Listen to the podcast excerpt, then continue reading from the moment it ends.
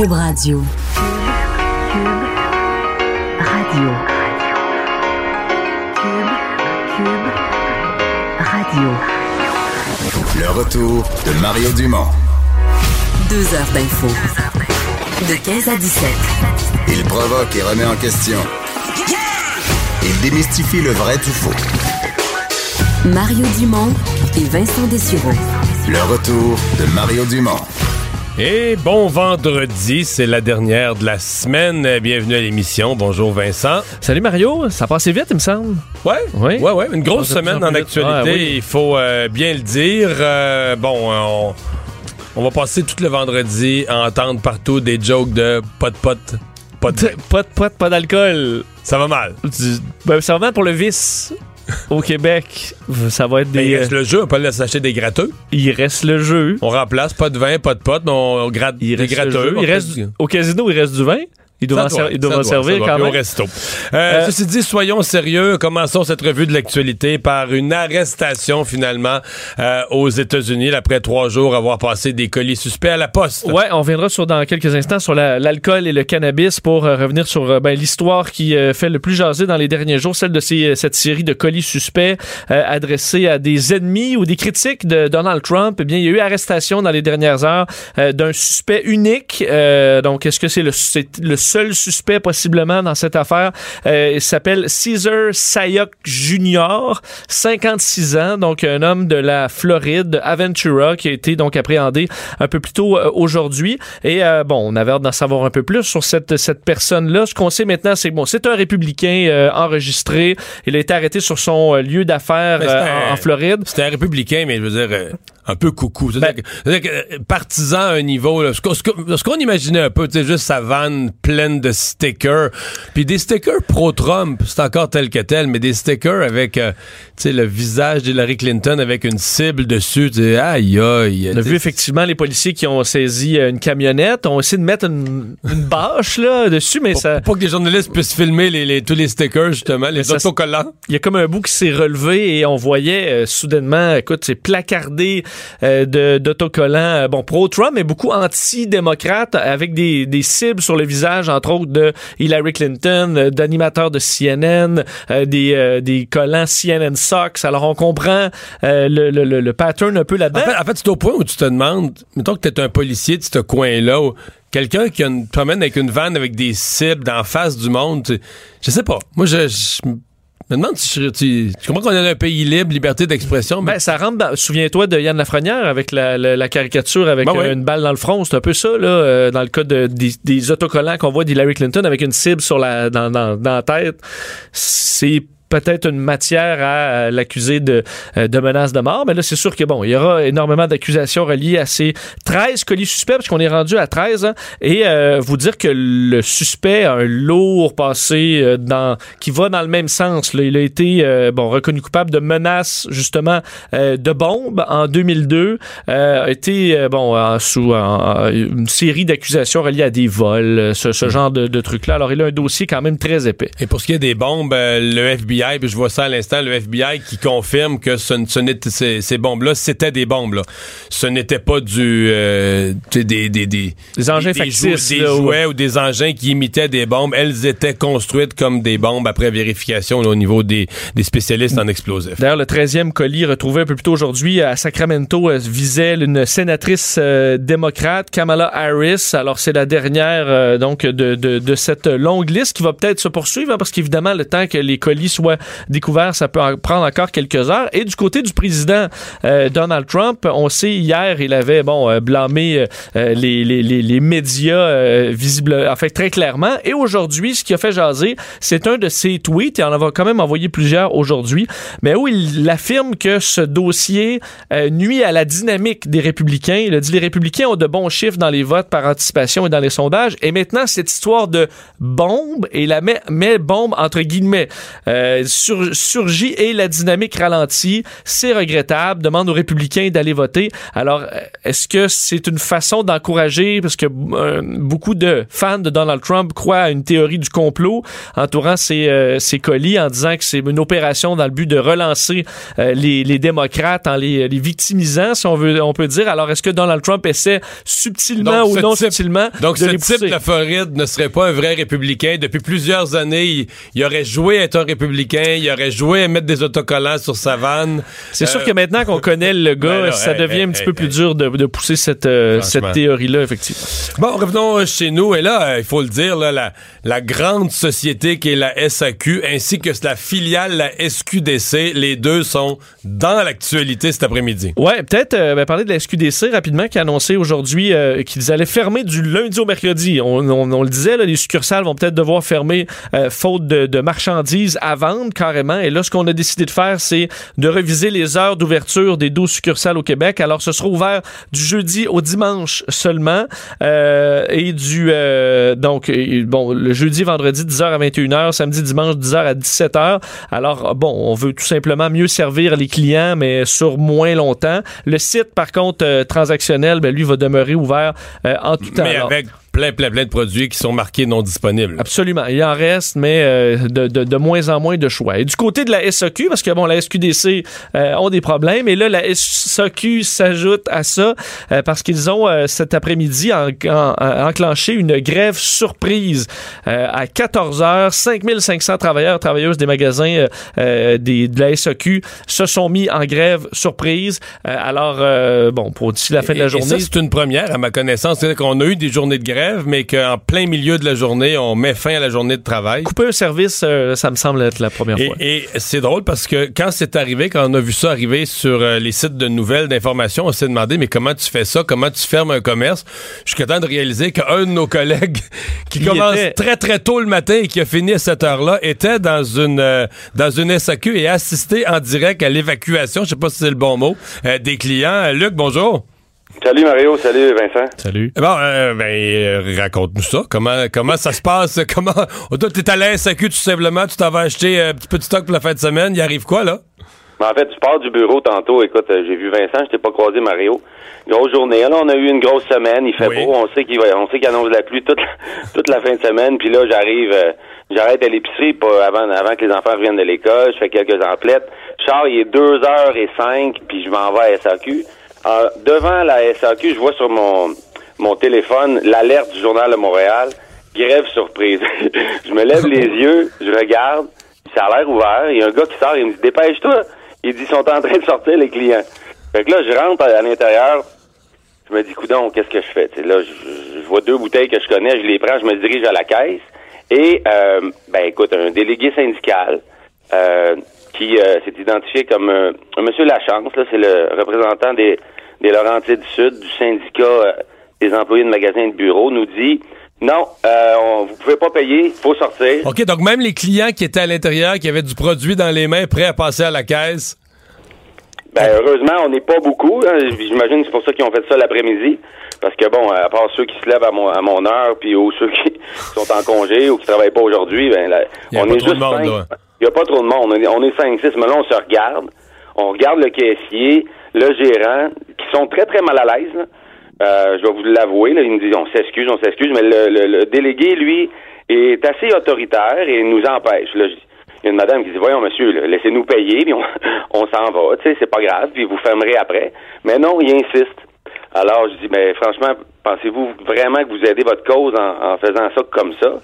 Puis euh, non, il, il veut rien savoir. Mais le gérant, qui est un monsieur que ben, c'est toujours la SAQ où moi je vais, là, qui, qui- qui a du bon sens, il réussit à le convaincre. Fait que finalement, on paye. Puis là, tu, te dis, coudon, euh, j'aurais-tu mieux fait de pas les acheter mes bouteilles? Est-ce que je dois faire preuve de, de solidarité ou bon, bref. J'ai mes bouteilles, mais il y a bien du monde qui, eux, les auront pas aujourd'hui. Mais donc, derrière, après ça, là, c'était, ils ont fermé les portes, là. Derrière vous Après autres. ça, ils ont fermé les portes, il n'y a plus personne qui rentrait là, et puis c'était terminé. Euh, puis là, ben c'est ça, comme je te dis, moi je pense que ben tu le sais, là, le monde, ils seront pas contents aujourd'hui, on est vendredi. Là. Ouais. Et ça n'a vraiment pas été annoncé, celle-là. Ben, merci, Luc. Puis je dis tout de suite aux gens, si vous l'avez, je serais vraiment... Là, on vient d'avoir l'expérience à un endroit, Rive-Nord de Montréal. Si vous l'avez vécu, euh, n'hésitez pas à nous appeler. On va vous mettre en onde 187 Cube Radio, 187 Cube Radio. En chiffre, ça fait 1877 827 2346.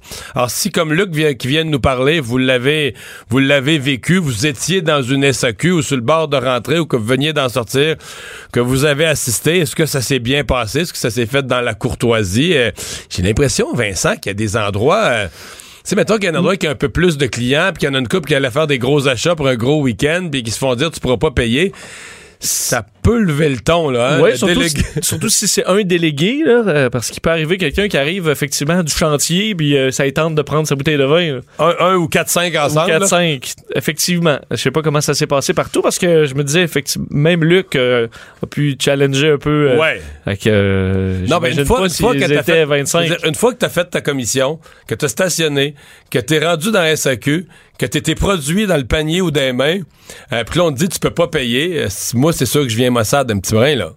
Ben, tu sais, la grève, ouais, OK. Là, on pourrait en parler de longtemps de la grève à l'Est. Ben, vendredi soir, c'était un peu, euh, un peu déprimant. Il y en a qui, l'ont, qui ont mérité leur, euh, leur vin. Tu sais que j'en ai parlé tout à l'heure sur, euh, sur les réseaux sociaux, sur Twitter, quelqu'un qui m'a fait une remarque quand même. Parce que là, les gens qui cherchent des solutions, tu sais que voilà un exemple où les gens du milieu rural sont avantagés. absolument. Parce qu'il y a des agences. Tu sais, quand si je pense c'est 14 ou 15 km, il y a une distance. S'il n'y a pas de SAQ, un dépanneur ou une épicerie peut avoir une agence de la SAQ qui a quand même une, une pas pire disponibilité de produits, de spiritueux, un certain nombre de vins, etc. Donc, euh, eux restent ouverts, évidemment. Donc, c'est un exemple où les gens en ville sont désavantagés par, par, euh, par rapport à ceux du rural. Non, c'est vrai. Mais c'est là que tu te rends compte, par contre, que c'est vraiment pratique. Des épiceries qui ont des vins de qualité là, en région.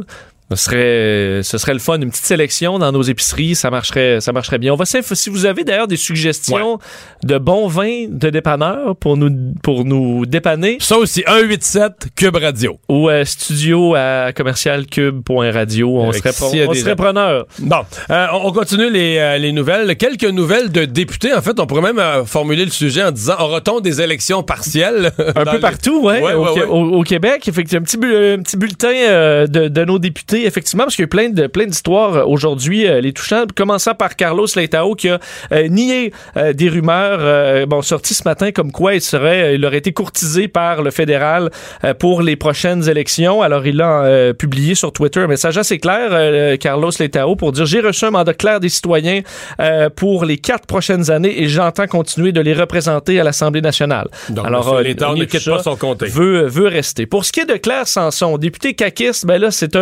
euh, c'est un autre dossier. Elle qui songe euh, à quitter maintenant la politique. On s'en souvient, on en avait parlé euh, directement lorsqu'on avait annoncé les, ministres que Claire Sanson, députée d'Iberville, était clairement déçue et même un peu plus que ça, là, en colère. Quitté, avait quitté comme la, la, la, séance où les ministres étaient, étaient assermentés. Elle avait quitté choquée. Mais moi, dans son propos, là, Vincent, il y a une petite affaire qui, qui marche pas, à mon avis, complètement, là. C'est-à-dire que c'est comme si elle nous dit, ni plus ni moins, j'aurais. Parce qu'elle dit que c'est un problème de santé, hein? Ben là, elle quitte pour. Euh, elle, pour des raisons elle, est en pause euh, reliée à sa santé. Elle souffre d'épilepsie. Elle souffre d'épilepsie, ça c'est vrai. Mais si je mets bout à bout tous ses, tous ses propos, c'est comme si elle aurait été assez en santé pour être ministre, mais là, plus assez pour être simple député. C'est vrai. C'est.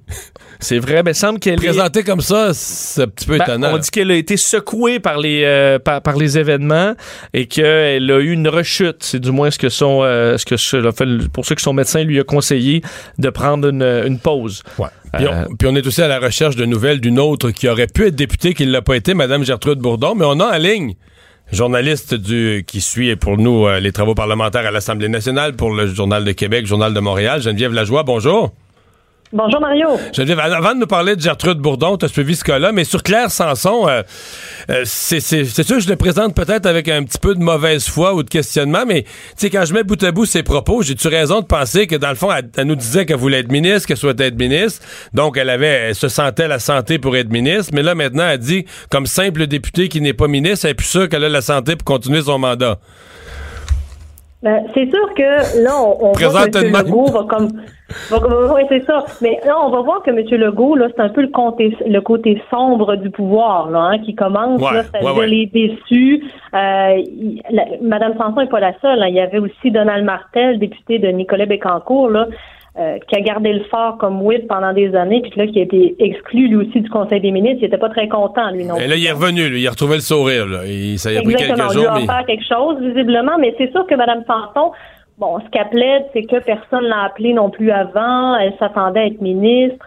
Euh, mais ça, c'est le lot des gens qui arrivent, au, des, des partis qui arrivent au pouvoir comme ça, et en plus sont très nombreux.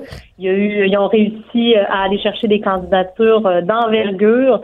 Donc, euh, mais eh, eh, en tout cas, euh, aux dernières nouvelles, elle est vraiment déçue, en réflexion et sérieusement en réflexion sur son avenir politique. Là. Ouais.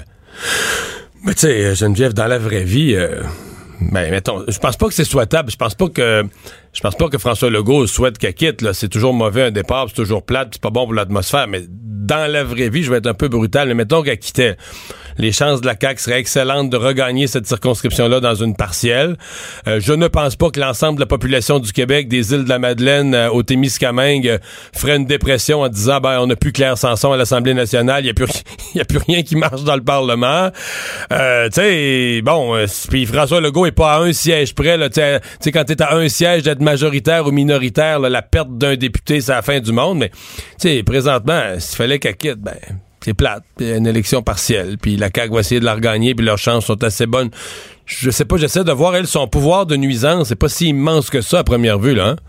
Non, d'autant que dans l'opposition, je veux dire, Madame Sanson, euh, ça n'a pas été quelqu'un de, de- d'incontournable là, de la CAQ. Là. On peut pas, on peut pas se dire ah, euh, voici l'opposition, on se souvient de la CAQ dans l'opposition, quel était, qui était fort, qui était moins fort en chambre ou euh, je veux dire, c'était pas quelqu'un non plus Elle d'incontournable. Ouais, elle a fait un bon rapport sur la langue française. Ça, je pense que c'était accueilli comme étant un travail bien fait, sérieux, compétent. Ça, c'est ma perception. Oui, tout Ouais. à fait. Mais en outre ça, je veux dire, c'était pas une parlementaire flamboyante non plus. Là. Non. Non, on l'a jamais remarqué. En fait, je- j'essaie de me souvenir si je l'ai vu euh, une fois même au bulletin de nouvelles, d'un bulletin télévisé qui résume les moments forts du travail parlementaire ou de la période de questions. Euh, J'ai pas de souvenir. Peut-être c'est moi qui oublie, là, mais en tout cas, c'est pas, pas arrivé assez souvent pour que ça me, que ça me marque. Bon, glissons vers Gertrude Bourdon parce qu'elle, elle n'a pas été élue après sa saga, passage à la CAQ, est allée dire non à M. Legault dans son, dans son propre salon, euh, présenté avec les libéraux, pas élus. Et là, elle aimerait revoir euh, son, son travail initial? Effectivement. Donc, elle a posé sa candidature pour être. euh, euh, elle est candidate donc à sa propre succession euh, comme PDG du CHU de Québec.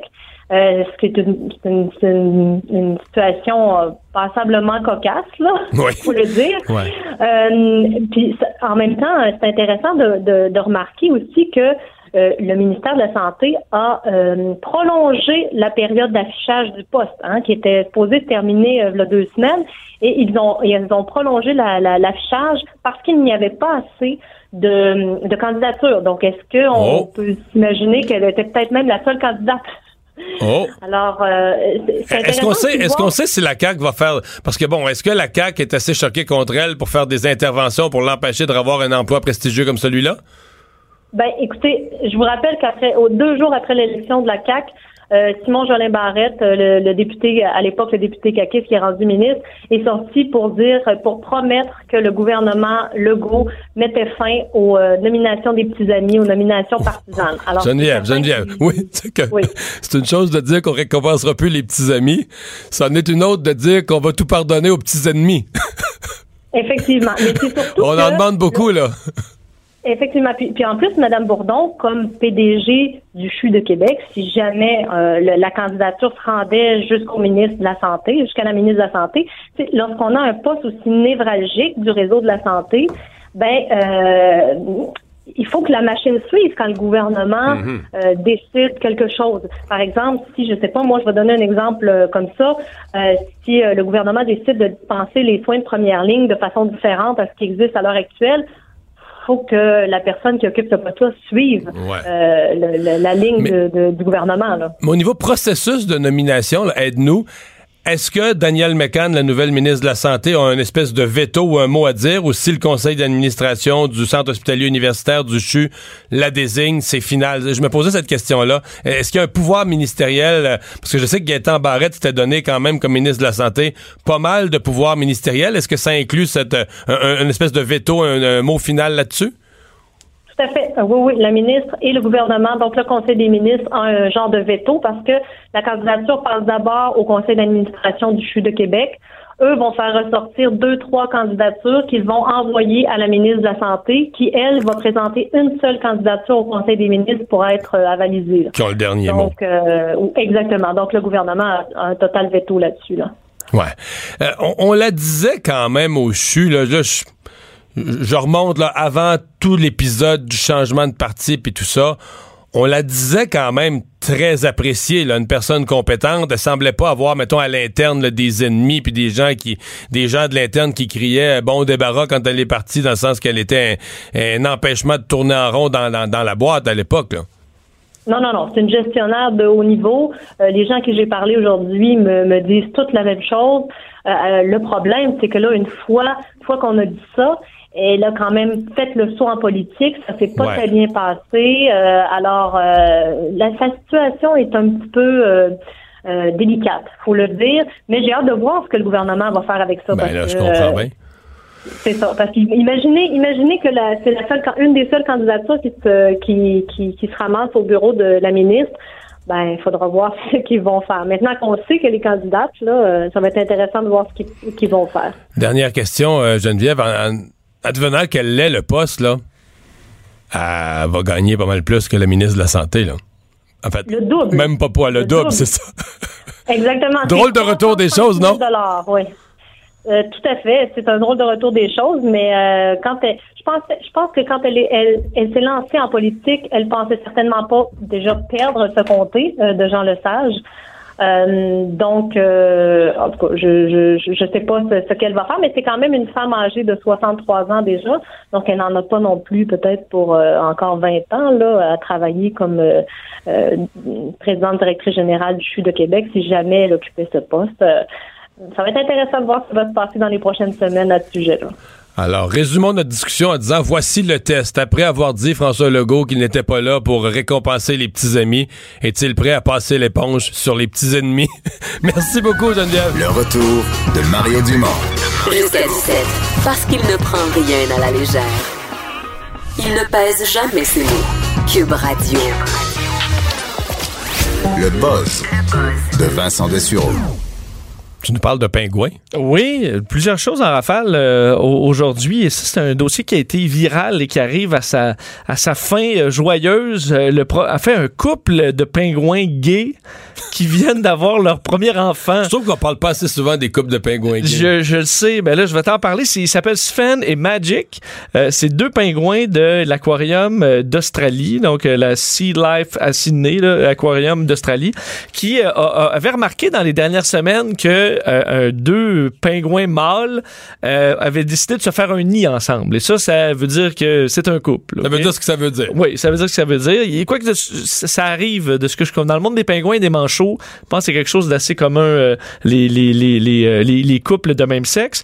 Mais là, c'est que ils se sont dit ah ben ils sont ils se font un nid, ça va bien. Alors ils leur ont donné un œuf en plastique à couver. Ça va leur faire de quoi faire. Donne un œuf en plastique, mais ils ont tellement bien fait ça, s'occupaient tellement bien de la tâche de, de couvaison que ils, ils leur ont. ben, c'est ça. C'était tellement joli, hein, qu'ils leur ont mis un vrai œuf qui est en surplus d'un autre nid. OK. Et ben l'œuf, On va pas venir la suite, là. l'œuf a éclos dans les dernières heures, euh, en fait dans les derniers jours. là. et euh, on vient de voir un petit bébé pingouin euh, naître à 91 grammes. Euh, on reste à déterminer le sexe. Ça prend quelques semaines, semble-t-il. On doit faire des tests de sang. Euh, c'est pour ça peut-être qu'ils se ressemblent beaucoup, les mâles et les femelles, du moins à cet âge-là. Euh, et c'est le premier bébé qui naît dans cet aquarium. Donc ça semble être vraiment un bon travail parental.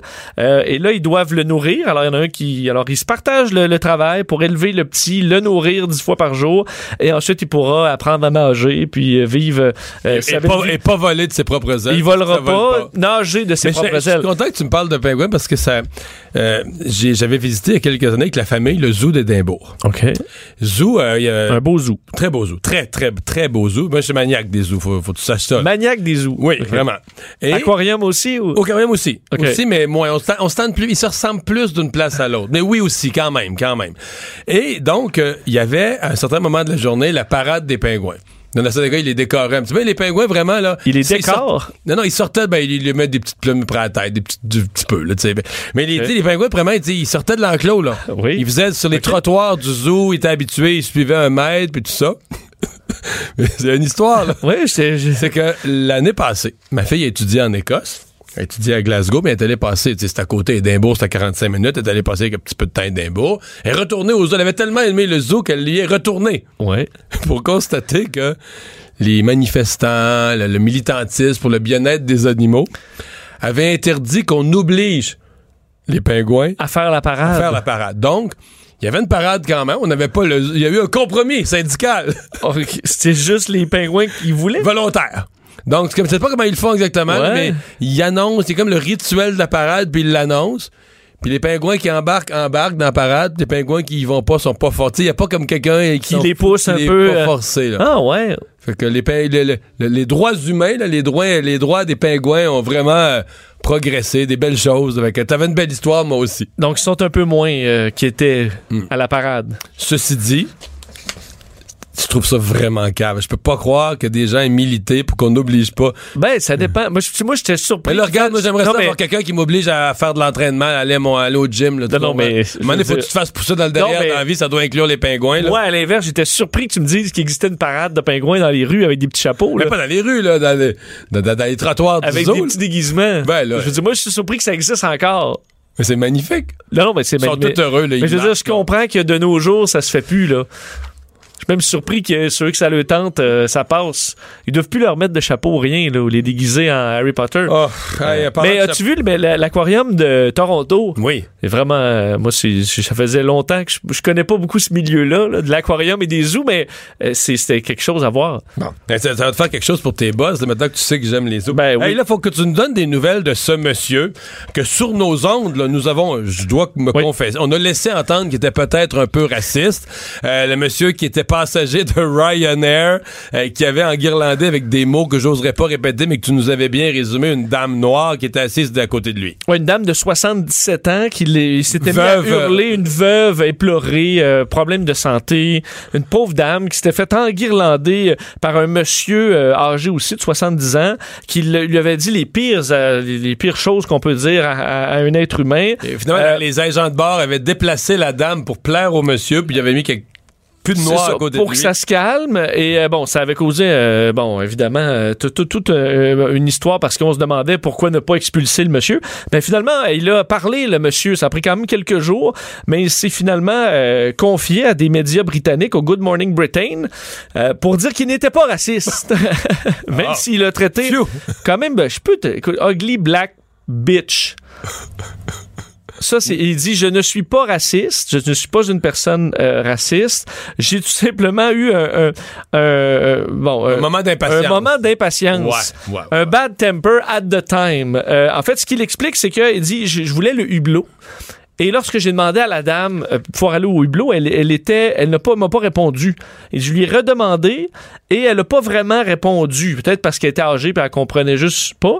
Mais il dit c'était Peut-être ça- aussi parce que c'était juste son siège, son billet qu'elle avait payé pour puis qu'elle s'en foutait, là. Ben oui, puis surtout que dans les images, on- quand on le voit hurler, il était au hublot. il est au hublot, mais c'est ça qui est bizarre, il est assis il, au hublot. il est ouais. assis. Alors, elle l'a finalement laissé passer. Lui a pété les plombs, mais c'est bon. Il dit, je suis pas raciste. Il s'est excusé. Alors, bon, ça reste à savoir si c'est- les excuses ont été euh, euh, acceptées parce que euh, la dame avait été assez outrée de ça euh, et demandait à savoir pourquoi elle, ce n'était pas lui qui avait été déplacé. Et si ça avait été elle, elle dit, moi, je, je suis sûr que je me faisais expul- expulser de l'avion et euh, elle avait peut-être un peu raison. Alors, bref, le monsieur s'est excusé. Il dit, je suis surtout pas raciste. Moi, j'ai juste tout, tout, manqué de patience. Bon, pour manquer de patience, des fois, par moment, j'arrive pas. euh, je traiterai jamais euh, une personne de nom, là. Ouais, il est allé. Il, il a beaucoup manqué de patience si on en juge par le choix des mots qu'il a, a eu. Absolument. Euh, tu nous parles de milliards et de milliards et de milliards. Oui, parce que entre autres, euh, euh, dans le, il y a eu la course à la compagnie qui allait atteindre le premier billion en valeur euh, boursière, là, 1000 milliards. C'est Apple finalement qui est arrivé euh, premier. Ça vaut toujours là un peu plus d'un billion de dollars en bourse. Et la deuxième compagnie qu'on voyait arriver, c'était Amazon. On s'est dit, même à un moment donné, on pensait qu'elle allait passer devant euh, Apple à cette course. Eh bien, ils viennent de passer deuxième, euh, de, viennent de passer troisième. Troisième, ouais, c'est ça. Euh, parce que Microsoft est passé devant dans les dernières heures à la suite de résultats, et ce qui est, c'est ce qui est particulier dans le cas d'Amazon, des résultats décevants pour eux, c'est pas décevant pour la majorité. C'est-à-dire qu'on annonçait une hausse de, de, de revenus de 29% par rapport à l'an dernier. Alors est que complètement là, même. fou. Le plus gros profit de son histoire à presque 3 milliards de dollars. Et même à ça, l'action a perdu, euh, à un moment donné, presque 10% aujourd'hui. Moins 7 Parce qu'on s'attendait à encore plus. Parce qu'on s'attendait à encore plus. On explique que le temps des fêtes, on prévoit que la croissance soit un peu moins marquée que par les années passées. Il y a aussi le fait que Amazon a annoncé qu'on allait augmenter les salaires et de plus, sont plus, de plus en plus critiqués Amazon parce que Jeff Bezos est rendu avec une fortune de plus de 140 milliards et euh, ses employés, ils gagnent le salaire minimum. Tu te dis, écoute, à un moment donné, euh, c'est ce qu'entre autres Bernie Sanders avait dit. Nous, on paye à ces de l'aide pour euh, la, la nourriture, par exemple, des bons et tout ça. On les aide au niveau social parce qu'ils gagnent pas assez cher. Puis à côté de ça, on a un, un gars qui, qui, a, qui a une fortune qui a plus aucun bon sens. Alors, il devrait, on devrait l'obliger à payer ses travailleurs Mais. Alors, Microsoft est pas passé devant. c'est quand même- ben, Microsoft, ça- on, on en parle moins de nos jours, mais ça va très, très bien. Des services, entre autres, aux, aux entreprises, des services de, de cloud, de, de sous- ils font énormément d'argent avec un, un paquet de facettes un peu moins euh, public que les Windows euh, qu'on utilise. Alors, eux sont passés maintenant, sont rendus que ça vaut bon, plus de 800 milliards de dollars en bourse. Et euh, parlant d'argent, euh, nos, mil- nos milliardaires vont bien. Le bulletin euh, des euh, milliardaires est sorti aujourd'hui par la banque suisse UBS. Euh, ils sont maintenant 2158 milliardaires au, euh, au monde. Euh, et euh, on en a bon, très peu au Québec. 3 ou 4, 5 au Québec. dans Gros, ces oui, eaux-là, gros, gros, ouais. gros maximum. Une valeur euh, combinée de 8900 milliards pour ces 2000, euh, ces 2000 personnes. Et la bonne nouvelle pour eux, c'est que leur fortune a grossi de 20% en 2017. Je sais pas combien vos REER ont ont, ont fructifié cette année, mais eux, c'est 20% Et des, euh, une des données qu'on dit intéressantes pour les prochaines années, c'est que plusieurs arrivent à 70 ans et plus et vont passer leur fortune À à, l'autre génération. qui a tendance à prendre plus de risques, Mais, mais une des choses qui m'a toujours frappé dans ces listes-là, parce qu'on est porté, oui, c'est sûr qu'il y a souvent les mains, mais il y a quand même de la mobilité. Là. Il y a des fortunes qui se font. Et il y a des fortunes qui se défont. Il y a des gens qui ont été Et- dans la liste, puis qu'à un moment donné, ils font des, soit ils font des mauvais choix, soit ils sont dans le mauvais domaine. C'est pas, c'est pas toujours les mêmes. Là, je Et encore plus de nos jours, parce qu'avec la technologie, Ouais, ça va, ça va ouais, super ça. vite. Alors que si on prend les Rockefeller, par exemple, d'une famille ultra riche depuis, euh, le- depuis les 1916, ben eux, ça a été plus stable. Mais dans la techno, ça s'est pas mal promené. De sorte qu'on voit des nouvelles générations qui dépensent un peu plus et la bonne nouvelle, qui investissent un peu plus dans la charité, ce qu'on voyait pas nécessairement beaucoup dans les dernières années. Puis un dernier buzz Ben, pour, ouais, pour- rapide- pour me choquer. rapidement, parce que tu nous as parlé de, de- de- de- des selfies, là, où le monde qui se met, qui, qui prennent des photos trop près, par exemple, d'une En falaise. fait, c'est que moi, j'ai le vertige pour les autres. J'ai le vertige pour moi-même, mais j'ai un vertige colérique pour les gens qui vont sur le bord de toutes les formes d'un balcon, d'un précipice, de- qui sont pas capables de se raisonner, de rester à une distance sécuritaire du bord. Parce qu'il vient d'avoir un accident mortel au parc euh, national de Yosemite aux États-Unis. Euh, des, un- enfin, on comprend deux personnes qui sont mortes en tombant d'une falaise de plus de 900 mètres. là. Donc, imagine presque un kilomètre euh, de, de, de chute. D'ailleurs, euh, les, les corps n'ont pas encore été récupérés. Là. Euh, il fallait bon, plusieurs heures. On peut comprendre l'état aussi. Et euh, ça fait plus de 10 personnes qui meurent cette année euh, au, au même parc, dans les parcs nationaux un peu partout. On ne sait pas exactement si c'est le pro- un problème, quelqu'un qui voulait aller prendre une photo trop près, Ben, mais c'est arrivé souvent. C'est arrivé souvent dans le monde et ça arrive de plus en plus ce genre d'accident. Donc, euh, on verra les résultats de l'enquête, mais ça se peut bien que des jeunes un peu trop téméraires ou moins jeunes là, décident de Hmm. d'être un petit peu trop proches. Alors, malheureusement, le drame est a frappé pour eux. Mais faudra vérifier sur le. Sur le téléphone, Mais est-ce qu'ils ont au moins pris une bonne photo? Parce que c'est proche. C'est pour ça qu'il faut aller proche. Parce que si tu restes à trois pieds du bord, là, La photo est pas bonne. Ben, c'est des panoramas, Mario. Tu devrais pouvoir voir même de loin. Hmm. Non, faut tailler. Faut, faut Vraiment, que- vraiment Faut que tes talons soient dans le vide. C'était à trois pieds du bord, là, ton selfie. Là. Ben, il y en a, le, le, le boss de justement se mettre les pieds dans le vide, là. On a vu ça, euh, et ça mène à des, pas capable. Pas capable. Pas ça. Pas capable. Mario Dumont. Il s'intéresse aux vraies préoccupations des Québécois. La santé, la politique, l'économie. Jusqu'à 17. Le retour de Mario Dumont. La politique, autrement dite. 16h20, euh, bon, on essaie d'expliquer euh, par les moyens les plus savants possibles comment on est arrivé à la SQDC à avoir à la neuvième journée d'opération des discussions, des réflexions et des hypothèses de fermeture. Euh, on a eu finalement, Vincent, une annonce. Ça, ça faisait comme 24-48 heures que ça traînait. On a eu une annonce aujourd'hui en bonne et due forme. Ouais, on se demandait est-ce qu'ils allaient juste fermer le temps de remplir, est-ce qu'ils allaient fermer quelques jours, et finalement, bon, la décision, c'est de fermer du lundi au mercredi. Alors, ce sera ouvert du jeudi au dimanche maintenant, dans le but de de- de- de- d'offrir un meilleur service. Mais est-ce que il va juste avoir plus de monde jeudi au Ben, c'est ça dimanche que je me puis dis, qu'il y mais pas vraiment plus- vendre moins? moins? Euh, Ben c'est ça, on faudra voir sur le terrain, mais c'est sûr que si les fils sont juste euh, le double plus long que les autres jours. Au moins, ça leur fait trois jours où ils reprennent leur souffle, ils peuvent remettre du stock dans les tablettes. Là, c'est peut-être ça l'idée. Ouais. Euh, Alexandre Moreau de l'Institut économique de Montréal est avec nous. Bonjour. Bonsoir. Et là, là, on se pose la question est-ce qu'il y a un lien euh, entre le, le- le fait que le Québec ait décidé d'en faire une société d'État, une espèce de monopole d'État, et les pénuries En fait, moi, ça me surprend pas tellement. Et en fait, ça me fait penser à une citation d'un de mes économistes préférés, Milton Friedman, qui disait essentiellement, si le gouvernement est en charge du désert du Sahara, on finirait par avoir une pénurie de sable. Donc là, on se retrouve dans une situation où, bon, les, les Québécois, ça va être difficile de, se trouver du cannabis. Et par ailleurs, ça va être difficile de trouver de l'alcool aussi, parce qu'on a en fait une grève qui est à la sac. Mais bon, euh, c'est un modèle qui est très, très, très rigide. Et quand c'est rigide, c'est difficile de répondre à la demande. Et ce qui est triste dans ce scénario-là, c'est que c'est le crime organisé qui va en profiter. Donc eux, en ce moment, là, ils sont en train d'en fumer un, ils regardent ça aller, ils sont, sont bien contents. Les gens vont aller les voir. Là, à ce moment-là, c'est c'est triste. On n'arrive pas à atteindre l'objectif de la légalisation du cannabis, qui est en fait de, de tasser le, le- le marché noir. Ouais. Euh, euh, Qu'est-ce qu'on voit dans les autres provinces? Est-ce que les provinces, parce que les provinces n'ont pas tous le même, ont pas toutes le même modèle, est-ce que celles qui ont laissé ça entre les mains de, de, de, de commerces privés euh, ou d'entreprises privées, est-ce qu'ils semblent s'en sortir mieux? Mais en fait, le Québec est encore une fois l'exception à la règle. On a choisi un monopole euh, pour On gère ça avec la société d'État et c'est la vente au détail. C'est aussi un monopole. Mais dans les autres provinces canadiennes, où on a quand même un, encadrement du gouvernement et ça en prend aussi quand même. Sais, on veut pas que le, crime organisé infiltre le système, mais on a quand même une vente au détail qui est très décentralisée. On laisse plein de nouveaux commerçants, d'entrepreneurs de développer un nouveau marché et on voit que la pénurie, elle est un peu moins grave qu'elle semble être ici au Québec.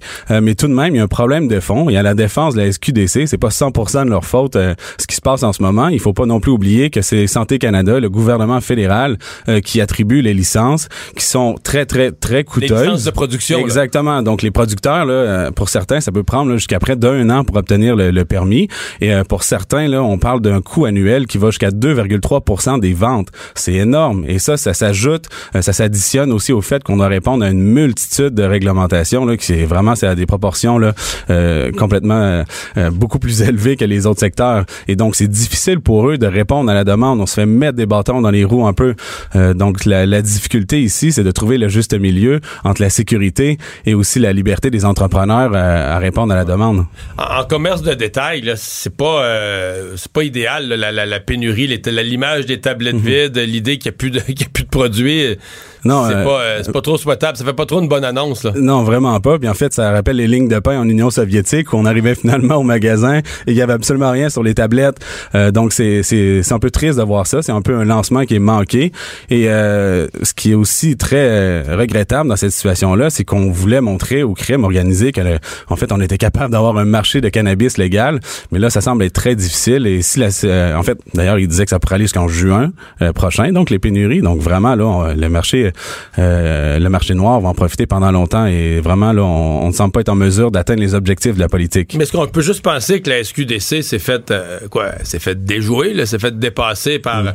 Tu sais, on n'en revenait pas non plus. La première journée, il y avait des fils. Bon, on se disait c'est de la nouveauté, mais il y avait des Mm-hmm. fils le lendemain, il y avait des fils le- encore jusqu'à samedi, Mm. euh, la quatrième journée d'opération, il y avait encore des fils d'attente. Est-ce que, est-ce que les Québécois sont juste trop... euh, trop intéressés ou par le produit. trop affamés de cannabis. J'attendais de voir ce que vous alliez dire. Ouais. Mais euh, non, euh, effectivement, il y a un engouement, puis c'est nouveau, c'est c'est différent, c'est un produit particulier, puis enfin, on peut euh, acheter du cannabis en étant légal. Donc, il y a un engouement qui, qui était à prévoir. Ensuite, est-ce que ça va se maintenir à, à long terme? Euh, Peut-être pas aussi intensément que ça l'est en, en ce moment, mais euh, il semblerait effectivement que, que les Québécois aiment se faire de- du plaisir, disons. Je voyais le, le bloc pot qui est sorti aujourd'hui en disant les petits producteurs là, qui travaillent dans, pour la- la- le cannabis thérapeutique, qui sont un peu comme nos microbrasseries euh, dans le cannabis, devraient faire une union et on pourrait peut-être peut-être venir à- au, au secours de la SQDC. Encore là, quand vous parlez des règles de la réglementation, c'est ça qui doit poser problème, c'est que c'est extrêmement compliqué de faire ce genre de, de- de- de- c'est- d'aide-là. Exactement. Donc, c'est long à obtenir les permis, c'est très coûteux, donc faut être quand même assez gros pour assumer euh, le, le- le coût de ces permis, comme je Je pense, dis. je pense que c'est pas le même permis non plus. hein, pour, Exactement. euh, du médicinal ou du récréatif. Exactement. Et t'as des micro euh, permis. En fait, c'est pour les vraiment les petites productions. Eux ne doivent pas dépasser une certaine quantité. Euh, vraiment, je regardais la loi avant de partir. Là, et on a peut-être 7-8 permis différents. Euh, donc, comme c'était pas assez complexe euh, actuellement. Euh, donc, évidemment que ces réglementations-là, ça peut un peu euh, mettre des bâtons dans les roues là, de- des entrepreneurs qui veulent répondre à la demande. Vous avez effleuré tout à l'heure la situation de la SAQ et de la grève. On pense quoi de ça? Parce qu'évidemment, tout ça, c'est de mettre une pression sur le gouvernement. Puis on a changé de gouvernement, puis la, la- la- la- la grève continue. Euh, bon, je comprends que les gens de la SAQ ont un certain nombre de revendications. De l'autre côté, si on regarde dans l'univers du commerce de détail, je pense que si on faut regarder une grille de l'ensemble de la rémunération dans le commerce de détail, je pense pas que les gens de la SAQ sont dans le bas de l'échelle, là. Absolument pas. En fait, ils sont un peu le, le 1% de, des, des salariés dans le, le commerce du détail.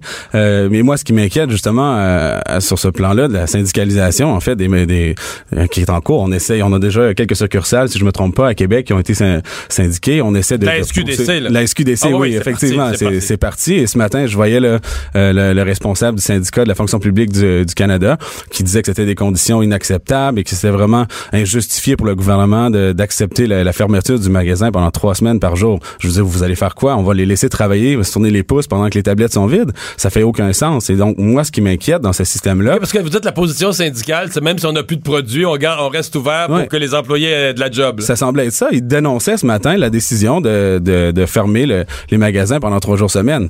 Donc moi ça, ça me dépasse un peu et ça m'inquiète pour le futur. Donc déjà que le modèle est très très rigide, on est on va avoir de la difficulté à répondre à la demande, on va avoir une structure de coûts qui va être beaucoup plus élevée, qui va faire en sorte qu'on va avoir de la misère à compétitionner avec le marché illégal et en plus on a une syndicalisation qui arrive qui va ajouter une couche de, de, de réglementation et de rigidité. Et donc vraiment là ça, moi ça m'inquiète à, à long terme de, de voir ça. Et ce qui est triste aussi, c'est que là on a une structure publique. Donc si le- la SQDC n'arrive pas à couvrir ses frais, qu'on perd de l'argent, c'est qui qui va assumer les frais en bout de ligne? C'est les contribuables, c'est les les Québécois qui vont assumer ça. Alors que si Mais on ça se peut-tu qu'on perde de l'argent à vendre du cannabis? moi, je, je- je- absolument. Et en fait, je dirais que la, la SQDC sera probablement un des rares vendeurs de drogue à perdre de l'argent. Et ça, ça me surprendrait Eh pas là, boy. que pendant un certain temps, là, on, on va assumer la facture là, pour la SQDC. Merci beaucoup d'avoir été là, Alexandre Moreau. Au revoir. Le retour de Mario Dumont, l'analyste politique le plus connu au Québec. Cube Radio. Cube Radio. Autrement dit. Comme à chaque vendredi à cette heure-ci, euh, Normand Lester va être avec nous pour faire un retour sur ce qui s'est passé à l'international dans le monde durant la semaine. Bonjour Normand. Bonjour. Et là, on manque pas de matériel aujourd'hui. Mais commençons par parler évidemment des États-Unis. Qu'est-ce qu'on retient? Il y a maintenant un individu arrêté. Ben, c'est un peu ce qu'on disait ici même euh, mercredi. On pensait que c'était probablement un individu, un loup solitaire avec des problèmes de santé Fanatique mentale, politique de fanatique Trump, de- là. d'extrême droite et qui agissait probablement euh, euh, seul et puis qui s'attaquait euh, au parti euh, démocrate. Et c'est exactement ce qui, ce que l'enquête a révélé. Et puis on soupçonnait que on allait pouvoir le capturer en relevant des euh, de l'ADN et puis des empreintes digitales sur les enveloppes et sur les les bombes tuyaux. C'est exactement ce qui est ce qui est arrivé. Donc Parce que l'individu ayant un passé judiciaire, Oui. euh, son ADN, ses, ses empreintes Oui. étaient fichées. Là. Et il y avait un passé judiciaire qui remontait au début des années 90. En 2002, quelques semaines après l'attentat du World Trade Center, il avait même menacé une entreprise avec laquelle il est en conflit d'y placer une bombe. Hein? Puis il avait été arrêté, condamné à un an de probation pour ça. En plus de ça, il y a des accusations de voies de fait contre lui, contre vol, pour vol, pour usage de stupéfiants. Et en plus de ça, c'est un super tangué. Imaginez-vous, à 56 ans, il demeurait chez ses parents qui les ont expulsés. Et là, depuis un certain nombre de semaines, il vivait dans sa fourgonnette, là, avec des Ouais, affiches. non, la, la fourgonnette qu'on a vue, Oui, avec les affiches il vivait de Trump, là-dedans. il vivait là-dedans. Oui, il vivait là-dedans. Euh, Oh mais bien sûr, l'enquête se poursuit, mais on a vu, il y a eu euh, la, la conférence de presse des autorités. Donc, il semble qu'ils sont convaincus là, que c'est un type qui a agi seul. Ben, ça avait été vraiment un complot euh, effectué par des gens compétents, eh ben c'est sûr que ça a été extrêmement... Il y aurait sans eu des ça aurait été difficile aussi de remonter aussi rapidement euh, la filière. En lui a fait des déclarations, il a dit ah ben je voulais pas faire de mal à personne, mais durant la conférence de presse il y a une heure, le directeur du FBI a dit c'était des engins explosifs improvisés qui étaient dangereux, donc qui étaient menaçants, pouvant causer des blessures et même la Donc mort. c'était artisanal, mais véritablement mais c'est explosif. dangereux. Ben, il y avait vraiment des explosifs, puis il y avait des fils électriques, puis il y avait de l'électricité là-dedans, et quelqu'un pouvait mettre ça en marche, et puis ça pouvait sauter et blesser ou, ou Mais- tuer des gens. Mais c'est ça. Là, il est menacé de 58 ans de prison à cause des cinq chefs d'accusation qui sont portés contre lui, et le FBI dit que il pourrait bien sûr amender les accusations et en porter d'autres. On se demandait, euh, euh, Mario et moi, tantôt, quelqu'un qui se promène avec, euh, on voyait la fourgonnette là, qui est remplie de, de bon slogans euh, pro-Trump, anti-démocrate, et même des, on voyait des photos d'Hillary Clinton avec une cible là, sur la tête, même chose pour Obama, pour, pour des animateurs de CNN. Euh, on peut se promener avec ça sans que les policiers, euh, ça ne devient pas comme une menace. Je demande quelqu'un comme ça qui a un lourd passé judiciaire, qui se promène avec un, cible- un une véhicule placardé de- avec ouais. une cible sur le, sur Une le cible front. te tire dans le front, là. De, de- de- ça Aux va- États-Unis, la liberté d'expression, c'est vrai sûr un des principes sacrés euh, qui fait que les gens, hein, on peut être raciste aux États-Unis et tenir des propos racistes. On peut, on peut tout dire, tout écrire euh, euh, aux États-Unis sans qu'on puisse être accusé là de, euh, de propos haineux ou de. Parce qu'à Montréal, normal, ben, réfléch- réfléchissons ensemble. Là. Puis on nommera pas de politicien, mais tu aurais le visage d'un ou d'une politicienne avec une cible dans le front. là. Tu porterais ça sur ton camion, tu te promènes dans... Non, mais pour vrai, ça oui, passerait oui, pas. il y aurait un contrôle là. Ben non, mais on Oui, dirait... D'abord, socialement, ça passerait pas. Tes voisins, ta Et famille, tout là, le monde te policier dirait, enlève ça. euh, viendrait me voir puis constaterait que j'ai peut-être des petits problèmes d'animosité de santé mentale et puis hein, il, y un prendrait suivi, des là. mesures. Mais mais là encore, aux États-Unis, c'est un monde différent, c'est un monde absolument bizarre et en, en Floride puis hein, il il y a c'est c'est le pays où il y a le plus de personnes qui ont des problèmes de santé mentale qui sont pas traitées parce que le système, comme tu sais, euh, le système de santé publique aux États-Unis est en est, est- en complète désorganisation. Ils ont plus d'argent et tout ça. Donc les gens qui, qui ont des problèmes de santé mentale, ben ils sont abandonnés. Ouais, ils ont C'est des sans-abri qui vivent dans dans la rue ou qui vivent dans leur fourgonnette comme Ouais. lui. euh. Bon, parlons Arabie Saoudite. Euh, L'affaire euh, Khashoggi, on s'en est déjà parlé. Euh, Bon, là, c'était une dure semaine pour le gouvernement canadien là, à expliquer. Euh, Ils sont pas les seuls dans le monde à être interpellés sur leurs relations futures et leur vente d'armes à l'Arabie Saoudite. On a senti que M. Trudeau, euh, ses ministres, on cherchait les mots, les explications à différents moments. Oui, ben, hein, puis comme Trudeau dit, ben, si on arrête le contrat de, de, de 15 milliards de dollars pour 1000 euh, euh, véhicules, ça va nous coûter 1 milliard de dollars d'amende. Là, il exagère peut-être, hein. Il Il faudrait a dit voir. le lendemain qu'un milliard, c'était une expression. Là. Oui. C'était pas un chiffre, c'était une, une façon de parler. Il, faudrait voir des nuances là-dedans parce que le, le Canada a probablement aussi des raisons qu'il pourrait invoquer pour amender ce, ce contrat-là. Notamment, il est établi que l'Arabie saoudite utilise ces véhicules-là dans l'est du pays euh, lorsqu'ils mènent des opérations contre des dissidents politiques et notamment des Et membres de minorités. Normand, ils nous ont promis que non. ben oui, ben oui, ils nous ont promis Autant que le non. gouvernement conservateur Mais- que libéral nous ont dit, l'Arabie saoudite nous a promis qu'ils n'utiliseraient pas ça contre leur propre Mais il y a des population. journalistes de la BBC qui sont allés sur place, hein, dans euh, euh, et puis qui ont vu comment euh, la- il y a eu des répressions. Puis on- il y a même des photos qui existent où on voit justement des véhicules blindés canadiens qui sont engagés. Donc le gouvernement canadien, s'il voulait pourrait dire ben voilà il y a ces problèmes là puis on, se retire mais pensez-y aussi il y a au moins 3000 emplois dans la région de London, Ontario, qui dépendent de ça. Oui, mais ça a l'air que dans les coulisses, le gouvernement canadien, normand, ils disent, attends un peu, là. Nous autres, on a 3000 emplois, mais pourquoi nous autres, on arrêterait de vendre des armes à l'Arabie quand Ben oui. les Américains vont continuer, les Britanniques vont continuer, les Français vont continuer, les Espagnols les vont Russes continuer? vont probablement proposer leurs véhicules À la pour place. remplacer les véhicules. Fait que, si nous autres, le. Canada, on arrête, là, on est niaiseux, puis on fait juste perdre nos emplois, puis on va être remplacé par d'autres, puis l'Arabie va acheter autant d'armes. Exactement. Ben, c'est le, c'est le problème d'être On est dans pogné le- comme ça, là. Dans le marché euh, euh, des armes. Et puis, en tout cas, de toute façon, c'est pas un problème qui va euh, disparaître.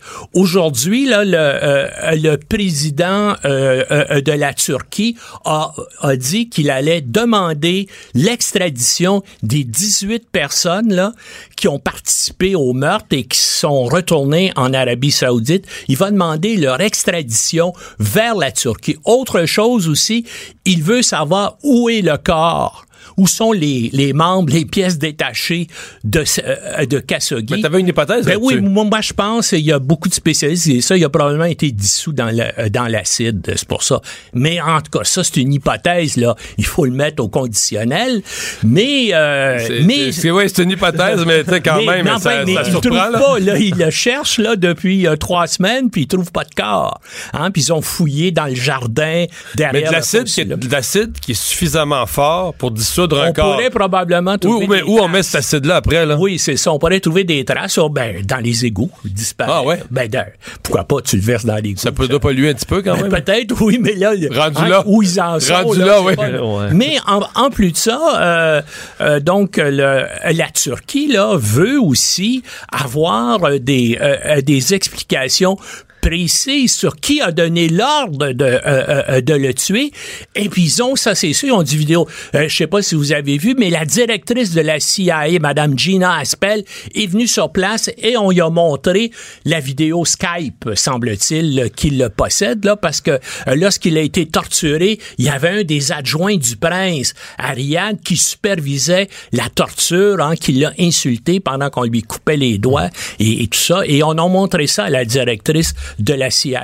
Ça a Mais, le prince n'a rien su. Non, non, Et- le prince, et- il dit- et il va faire payer les dirigeants devant la justice Ah euh, ah saoudienne. ah. Mais là, euh, l'Organisation des Nations Unies, euh, euh, la directrice qui s'occupe euh, de faire euh, des enquêtes sur des euh, euh, sur des assassinats extra-légaux demande justement une enquête internationale indépendante pour savoir qu'est-ce qui est arrivé à Euh, On, Khashoggi. on- on finit cette discussion-là en 10 secondes. Est-ce qu'on, pour- est-ce qu'on pourrait dire que c'est l'Arabie Saoudite a été sur le spot quelquefois, là, avec- mais est-ce que c'est la pire fois? Jamais autant. Jamais autant. hein? Jamais autant. Jamais autant. Jamais autant. Puis il y a encore des raisons de penser que ça va pas finir là. C'est une chose qui risque encore de s'amplifier. Maintenant, est-ce que ça va mettre en cause le, Le euh, pouvoir chef, de la famille euh, puis du euh, prince, oui, puis- du prince MBS là, qui est le qui est le direct, qui est le dirigeant effectif euh, du pays parce que euh, le roi lui a des petits problèmes cognitifs et c'est plus lui qui dirige, c'est- le, le fils euh, Mohamed Ben Salman. Est-ce que ça va mettre en cause sa, sa direction? Mais en tout cas, c'est sûr qu'il y a beaucoup de gens qui le détestent parmi les élites saoudiennes. Hein. Il les a rançonnés pour 100 milliards de dollars. Hein. Il en avait pris 300 qui a gardé prisonniers jusqu'à temps qu'il casque de l'argent. Alors, il y a des ennemis là, dans son, euh, euh, parmi l'élite. Dans hein. son propre Bon. pays, ouais. Ouais. Une autre histoire cette semaine euh, euh, par rapport au, au téléphone euh, cellulaire de Donald Trump. Le New York Times sort ça comme quoi son iPhone aurait été écouté par les Chinois, par les Russes. Ouais. Information que Donald Trump n'a pas l'air à croire du tout. Non, ben oui, mais essentiellement, ce qui arrive, c'est que quand quelqu'un est président des États-Unis, on lui donne des téléphones qui sont sécurisés. Mais idéalement, idéalement, il devrait y en donner un que Twitter n'est pas installé dessus. Oui, c'est ça.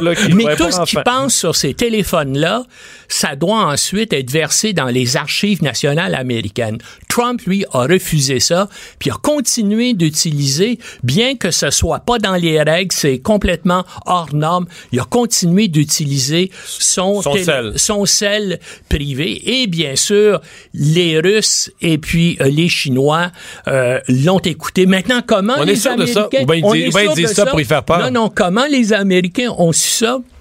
Parce que l'agence d'écoute électronique des États-Unis, qui s'appelle la National Security Agency, la NSA, écoute les dirigeants étrangers, puis elle a les moyens. Alors, les services d'écoute américains ont entendu des échanges, soit de courriels, euh, soit téléphoniques, soit de textos, entre des dirigeants russes entre eux, qui citent Trump en disant Hey, as-tu entendu ce que Trump hier a dit sur son téléphone, telle chose? Il a entendu des Chinois aussi qui parlent la même chose. Donc, euh, c'est comme ça qu'ils ont découvert que gros, Trump était sous écoute. Que le président américain soit sous écoute, Oui, oui. c'est énorme. là. Absolument, mais lui, euh, ça y fait rien. Puis on sait, il peut dire n'importe quoi. Tu sais, une fois, il a reçu à la Maison Blanche des dirigeants russes, notamment Lavrov, le ministre des Affaires étrangères, puis s'est mis à lui dire des choses que les Israéliens lui avaient confiées sur des opérations de l'État islamique dans le nord En- en de la, de. Turquie, euh, de, euh, de la Syrie. Puis donc, là, là, tout le monde, évidemment, s'était choqué à la CIA en disant l'imbécile est allé dire ça aux Russes. Puis les Israéliens n'ont pas aimé ça non plus. hein. Ça, ça risquait de mettre en cause une de leurs sources à l'intérieur de l'État islamique. Hein. Et puis Trump est allé euh, dévoiler ça publiquement. Et- voilà le genre de personne. Peut-être pour montrer qu'on rit de plus en plus à l'international de Donald Trump. La Chine qui a suggéré à Donald Trump de s'équiper d'un téléphone chinois. Oui, oui, en oui, disant, Vous oui, devriez prendre notre technologie. Le Wa- oh, comment que ça? Le Wa- Huawei, Huawei? Huawei, Disant, prenez-vous ça au lieu d'un iPhone, ça va bien aller. Hein? C'est ça. Cube Radio.